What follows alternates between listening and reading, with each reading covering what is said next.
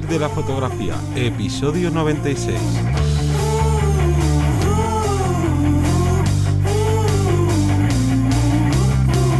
Bienvenido o bienvenida al podcast que te enseña a vivir de tu pasión, es decir, vivir de la fotografía, donde semana tras semana te traemos todo lo relacionado con el mundo de la fotografía como negocio. Yo soy Johnny Gómez y conmigo y contigo tienes a Teseo Ruiz. Hola, buenas el podcast de esta semana, que empezamos un poquito fuerte porque estamos a inicios de septiembre, ¿no? Que es como siempre la, la, vuelta al cole, que cualquier persona que sea emprendedora, que sea autónoma o en nuestros casos fotógrafos y fotógrafas, sabemos que nuestro inicio de año real es en septiembre y estamos teniendo un septiembre un poquito así distinto, ¿no? Por todos estos temas del COVID, pero a lo que vamos, que es que queremos hablar de un tema que se ha estado hablando durante todo este verano, porque este verano han salido muchas noticias sobre nuevos equipos, nuevas cámaras que están presentando ahí las topes de gama, ¿no? De algunas marcas y hemos detectado como un patrón que está sucediendo que obviamente las marcas entendemos que lo quieran hacer así porque tienen que vender cámara, pero que a veces no, no resulta así un poco raro cuando ves a otras personas, a otros compañeros, gente que se dedica a hacer reviews de cámaras y repiten ahí todo el rato un, mantra, ¿no? Que es, esta cámara es profesional, esta cámara no es profesional. Y claro, con todo lo que ha pasado, que si has estado dentro de un agujero o has tenido la suerte de estar todo el verano de vacaciones, pues que si Olympus ha sido vendida a una tercera empresa le da ahí un futuro un poquito mm, ¿no? Cierto, le daba un futuro incierto. Claro, entonces a ver, a ver qué le qué sucede con que Olympus haya vendido su parte de, de fotografía o tenemos el revuelo máximo que ha habido con las nuevas Canon R5 y R6 que primero todo el mundo las alabó, las ponía por las nubes hasta que de repente han empezado a ver la gente que tiene bastantes problemas de calentamiento en el vídeo y bueno, no sé si tú estás al tanto, pero la gente de Magic Lantern que son estos no sé, ingenieros que se han dedicado durante muchos años a servir firmwares que no eran oficiales y que desbloqueaban potencias que podían hacer las cámaras de Canon, pero que para poder segmentar sus cámaras, pues las capaba así por, por software y ellos se dedicaban a quitar esto, pues han investigado que puede que este sobrecalentamiento no sea real, sino que sea a través de, de firmware. Y es muy, o sea, esto es muy gore porque eh, si tú han metido un tornillo para simular que está la, la tapa de la cámara eh, destapada, por tanto, ¿no? Como que está apagada y entonces no tiene ningún problema de calentamiento grabando en 8K todos los minutos que querían y demás. Pero bueno, que también han presentado la Sony A7S3, que era una cámara que lleva muchos años esperando la gente la actualización, una cámara perfecta para vídeo.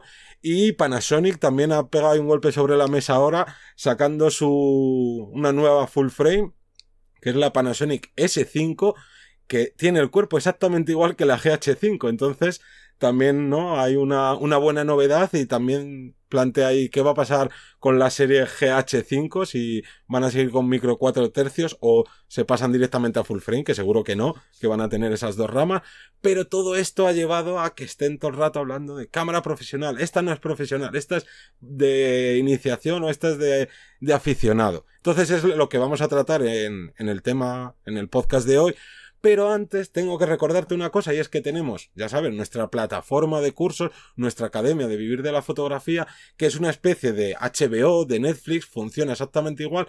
Por tan solo 10 euros al mes puedes acceder a todos los cursos que tenemos, tanto actualmente como los que vamos publicando eh, todas las semanas, que publicamos los lunes, los miércoles y los viernes. Tienes un nuevo vídeo que van conformando todos estos cursos que vamos creando, que si mal no recuerdo, ya vamos por 13, 13 cursos y todos los que todos los que nos esperan, pero esta semana tienes publicándose el interesantísimo curso de pricing que es para que tú aprendas a poner los precios a tus servicios, para que sepas no solo poner precios, sino qué precio exacto debes poner, porque no es simplemente esto de, no, no, yo calculo lo que querría ganar, las horas que trabajo y hasta tengo mi precio. Bueno, luego veremos si hay clientes que quieran pagar o cómo les muestras tú esos precios a la gente y bueno, mucho neuromarketing, mucha psicología de los precios, es todo lo que tienes en este curso y los viernes, ya sabes que de momento lo tenemos dedicado a seguir publicando los nuevos capítulos de los distintos cursos de Photoshop, que llevamos por el tercer curso de Photoshop y nada, que está muy interesante por tan solo 10 euros al mes. Y con esto ya, si quieren, entramos bien en materia.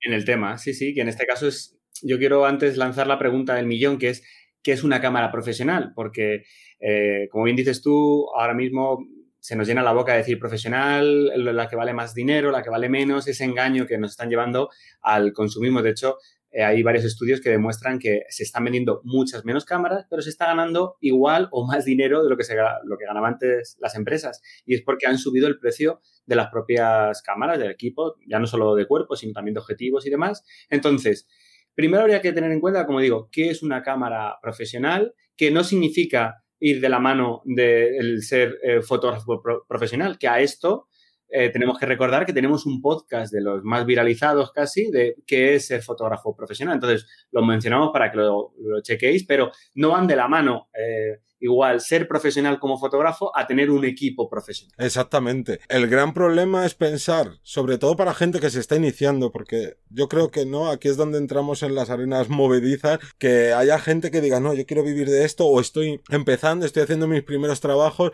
y si no tengo suficientes clientes, si creo que mi fotografía no es lo suficientemente buena, es porque no tengo el equipo adecuado, ¿no? Entonces caes en estas pequeñas estrategias de marketing y es de, no, claro, yo me tengo que actualizar porque esta cámara que tengo no es la profesional. Entonces, sin más, si queréis saber qué es lo que nosotros entendemos como ser fotógrafo profesional, tenéis ese podcast y por tanto ser fotógrafo profesional para mí quiere decir que puedes hacer el trabajo con muchos tipos, con muchos tipos de cámara y que cualquier cámara realmente, o cualquier, todo el equipo, ¿no? Cámaras y objetivos que te permitan realizar perfectamente tu trabajo, para mí automáticamente se convierte en una cámara profesional. No, no me fijo si el ISO llega a tanto, si tiene tantos fotogramas por segundo, tal. Si el trabajo que tú realizas te lo permite hacer de una manera cómoda, tienes una cámara profesional. Me da igual la que sea y lo que te haya costado.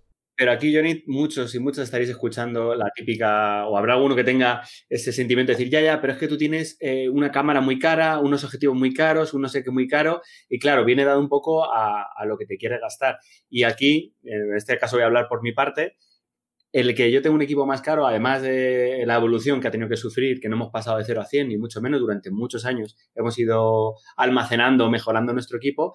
Sin embargo, también hemos ido viendo a qué especialidad nos hemos querido ir dedicando o qué ramas teníamos en las que poder trabajar. Y a lo mejor necesitábamos un objetivo, por ejemplo, eh, todoterreno para adaptarse a varias cosas. O necesitamos un objetivo mucho más específico o incluso, como teníamos mucha cantidad de trabajo de una cosa, pues a lo mejor me he permitido, en vez de dar la vuelta a mi objetivo para hacer macro, para hacer un desenfoque brutal con los anillos de los novios, una boda, por ejemplo, y destacar tal, pues me compro un objetivo macro. Y dentro de comprar un objetivo macro he dicho, anda, si me compro un objetivo macro que sea eh, automático, no solo manual, que a lo mejor de manual pues los tienes por 100 euros, 200 euros, para intentar dar un poquito más, un, pie, un paso más allá y poderlo usar, por ejemplo, para retrato o tal. Hemos ido sumando y nos hemos ido adaptando a realmente a, lo que teníamos, ¿no? Al, presupuesto, al trabajo. Por eso quiero destacar aquí que generalmente se suele decir, ya, ya, decís que profesional es el que usa un equipo eh, y lo sabe sacar el partido, pero tú tienes una cámara muy cara. Claro, yo tengo una cámara, en este caso, muy cara, porque no muy cara. Yo, sabéis que yo trabajo con la Nikon D750, que a día de hoy vale como mil y pico euros, que no es caro para lo que podría ser una full frame, pero, pero esto quiere decirse que, bueno, se ha adaptado a mis necesidades con las ópticas, con el, con el resto del equipo y que ello me ha hecho que ese equipo para mí sea profesional. ¿vale? Porque, porque me ayuda a desenvolver pues, mi parte de fotógrafo profesional. Claro, aquí sobre todo lo que estamos viendo es que realmente cuando más se habla de esto es con las cámaras porque obviamente dependiendo del trabajo que realices, pues a lo mejor necesitas un macro o no lo necesitas, necesitas un teleobjetivo o no lo necesitas, o necesitas fijos y otros profesionales necesitarán objetivos zoom. Pero claro, el problema viene cómo te venden las marcas sus cámaras, entonces sacan su nuevo buque insignia y te dicen, mira, por ejemplo, ¿no? Por poner a un simple ejemplo, la Canon R5 y los de Canon decían, no, no, esta es la profesional. La R6 mm, es muy buena cámara, obviamente, pero está para aficionados pro, no me acuerdo cómo, cómo les llamaban. Vamos, básicamente que no son profesionales. Y claro, mira las especificaciones que tiene la, la Canon R6 y dices, ahí va, pues si a lo mejor son las mismas especificaciones que tenía, no sé, la misma Canon hace tres años antes de que sacaran esto. ¿Qué quiere decir? Que me has estado vendiendo una cámara que no era profesional y en su momento me decías que era profesional. O sea, no es un... Hay que recapacitar un poco sobre estas cosas que nos venden porque obviamente a cuantas más mejoras tenga tu equipo, mejor. Pero aquí viene un gran problema. Esas mejoras, ¿en qué van a afectar a tu trabajo? Porque si tú lo que haces es de, no, no, me voy a actualizar mi cámara porque la mía tiene 6 fotogramas por segundo y mi tipo de trabajo me hace necesitar muchas más y estoy perdiendo resultados buenos para mi cliente porque no llego a eso o mis clientes ahora me están demandando, no sé, eh, vídeos en 4K y yo mi cámara solo llega a Full HD. Obviamente todo eso lo necesitas, pero si tú, por ejemplo, no estás necesitando vídeo, da igual. Si tú no estás currando ni cobrando por hacer trabajos de vídeo, ¿Qué más te da que esa cámara solo llega a 30 frames por segundo en vídeo? O que si el enfoque al AF del ojo no sea el más mejor del mundo. Porque es que muchas veces se toman decisiones de me compro esta cámara porque tiene esta cosa que resulta que si tú solo haces foto, mm, te da igual. O por ejemplo, eh, otra cosa que, que, sucede es que si seguimos a rajatabla de esta cámara es profesional, pues a lo mejor la R5 tampoco es profesional porque tiene mejores especificaciones la 1DX, que no es mirrorless.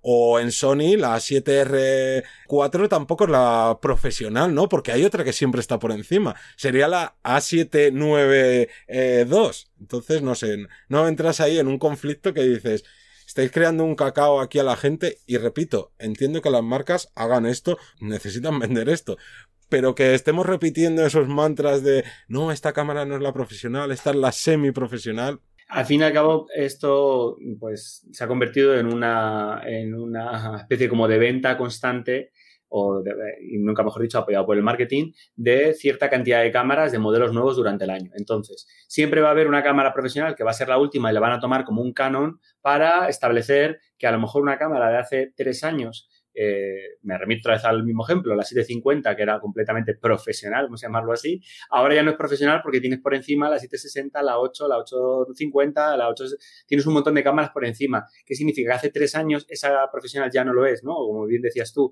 O que también aquí quiero destacar cuánta gente de los que estáis iniciando, de los que os estáis iniciando, tiene una cámara profesional, tiene una cámara de la última gama, por ejemplo, hablamos, por ejemplo, de Sony. ¿Quién de aquí eh, tiene ahora la última de Sony, que son cuatro mil y pico euros? Eh, pues estáis seguro que, todo todos quisiéramos tener esa cámara por el pues eso, por el bombón que es, ¿no?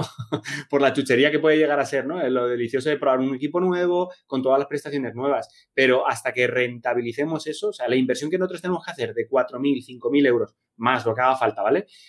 ¿Realmente lo vamos a repercutir en nuestros clientes o va a ser un simple capricho? ¿Cuánto tiempo requiere recuperar tu inversión? Porque eh, no nos hartamos de decir que la inversión la hacemos siempre en equipo, pero se nos olvida la inversión en otros tipos de cosas que ya hablaremos ahora después, ¿no? Desde publicidad, formación y demás, pero entonces eso hay que calcularlo, hay que, hay que temporalizarlo y hay que decir, hay que saber durante cuánto tiempo o cuántos trabajos vas a coger un porcentaje de ese trabajo para invertirlo en esa herramienta que es, que es tuya, ¿no? Claro. Y luego, fijaros, otra cosa que siempre me llama la atención es, pues si Sony, por ejemplo, dice que la A9 es su cámara profesional, obviamente la Sony Alpha 6000 ninguna es profesional. ¿No? Porque está bastante por debajo en el escalafón de calidad o de prestaciones.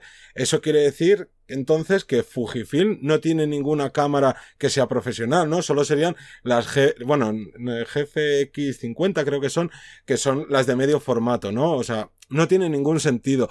Lo que dices tú, si te puedes permitir la mejor cámara, perfecto, pero ojo, que mucha gente se puede permitir la mejor cámara, pero luego, como bien dices, los nuevos sistemas mirrorless lo que han traído es que objetivos que antes te costaban 1000 euros, 1500 euros, ahora te cuesten 2500, 3000, 3500. Eso también hay que apuntárselo ahí en el DAFO de me interesa comprarme esta, no, esta cámara o, o no me interesa. Y sobre todo, que una cosa es que tú puedas permitirte ese dinero y oye, si tú, por ejemplo, hay gente que a lo mejor las vacaciones, ¿no? Yo conozco a gente que no le gusta viajar cuando son sus vacaciones y se lo prefiere gastar en equipo o en lo que le dé la gana. Perfecto, pero ojo, eso, repito, no te va a dar más clientes, no te va a llegar un cliente y te va a decir, ay, que me vas a grabar el vídeo con la A7S2 y no con la A7S3. Mm, voy a buscar a otro. Gracias por, ¿no? Por darme el presupuesto. No, si estás en el caso de que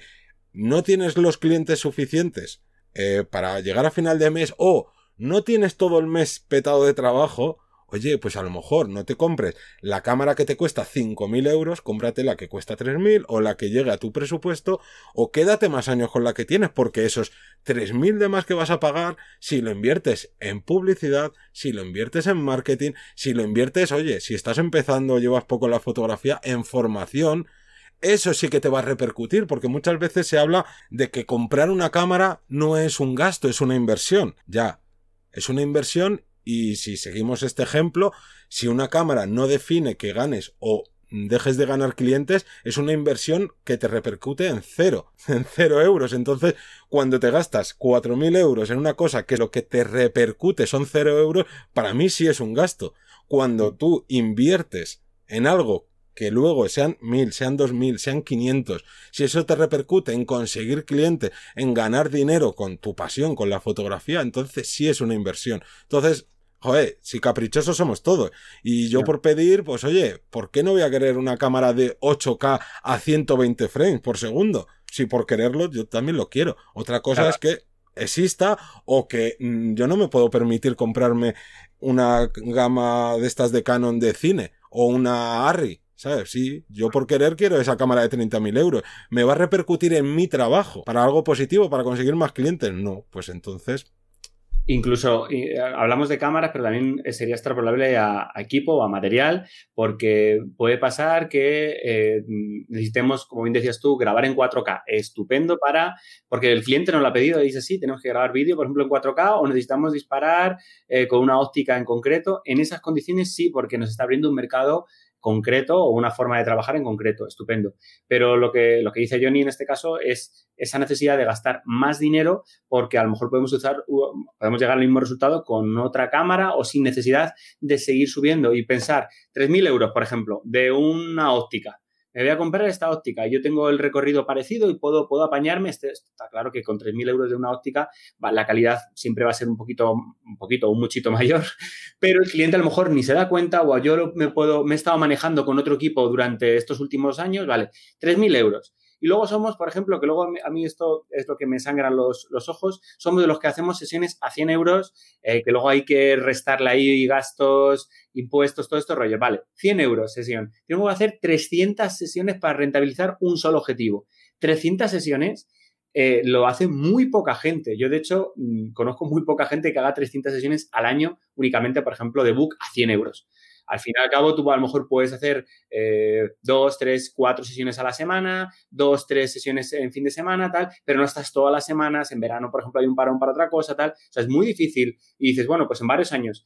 Vosotros, si no, y vosotras, mirar vuestra carpeta de últimas fotografías y eh, calcular, este, este año no, este año no vale, vamos a, pensar en 2019, cuántas sesiones habéis hecho en 2019, aunque no sean remuneradas. Y ahora decir, vale, pues si he hecho 100, perfecto, 200, 30, y si he hecho 10 o he hecho 15, bueno, y si he hecho 100 igualmente, eh, ostras, hasta que rente solo esa óptica, va a pasar muchísimo tiempo. Claro, y otra cosa también que tenéis que pensar que sucede muchas veces, ¿no? Nos llegan dudas de, oye, me ha salido un trabajo para hacer mm, X vídeo, pero mi cámara no, no hace, mm, no graba en 4K. ¿Qué cámara me compro? ¿Cómo que qué cámara te compras? Si es tu primer trabajo que te piden de ese estilo, alquílalo.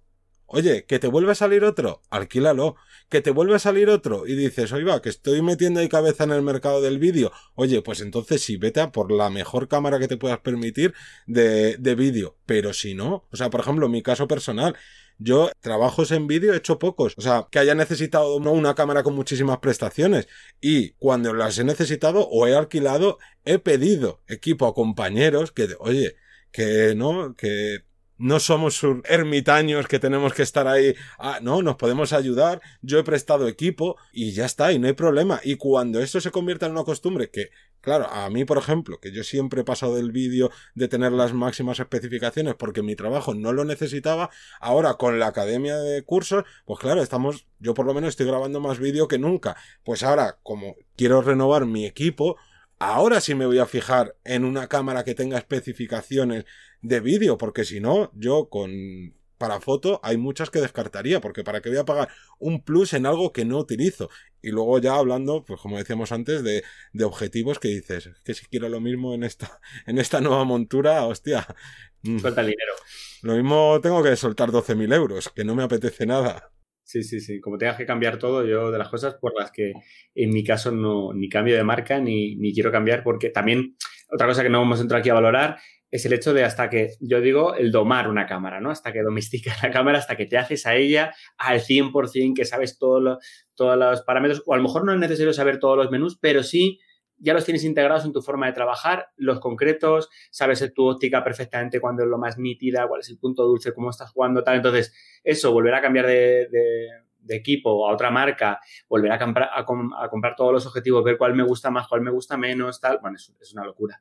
Ya sabéis que por mucho que ponga un objetivo que es 2.8, dependerá de la propia, el, propio eh, circunferencia del objetivo y no significa que todos los objetivos a 2.8 cogen la misma cantidad de luz, ni muchísimo menos, igual que no te dan la misma calidad, la misma nitidez cuando hablamos de calidad. Entonces, hay un montón de variables que esa, esa, necesidad de estar constantemente comprando equipo, lo que decíamos, ese engaño constante de las marcas generalmente para que podamos entrar a comprar más, más, equipo, que te quedas obsoleto, que nadie te va a contratar si no tienes el equipo profesional para, para. Si no te contratan es porque tú estás haciendo algo mal.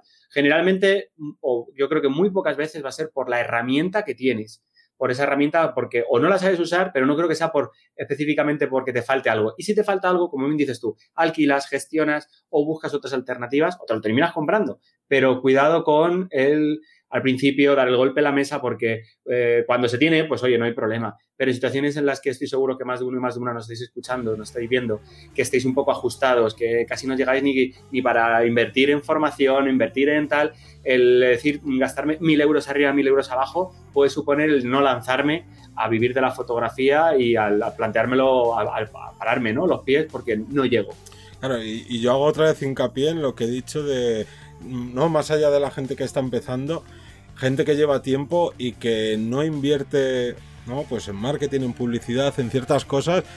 Y dices, ahí va, no tienes dinero para esto. oye, mira, la web que tienes, que la hiciste hace 8 años, que no es responsive, que se ve fatal en móvil, etcétera, etcétera. No tienes dinero para contratar un programador, pero sí para comprarte cada año y medio la nueva cámara que que ha salido yo personalmente son cosas que no entiendo, pero ojo, aquí lo principal es que cada uno con su dinero haga lo que quiera. Lo único que queríamos hacer este podcast porque hay mucha gente que se siente ahí como casi hasta mal, ¿no? Nos pregunta de, ay, quiero comprarme esta cámara, pero claro, me gustaría esta y no me llega, a lo mejor con esto no voy a poder dar un buen trabajo y es como, no, no, no, no te líes.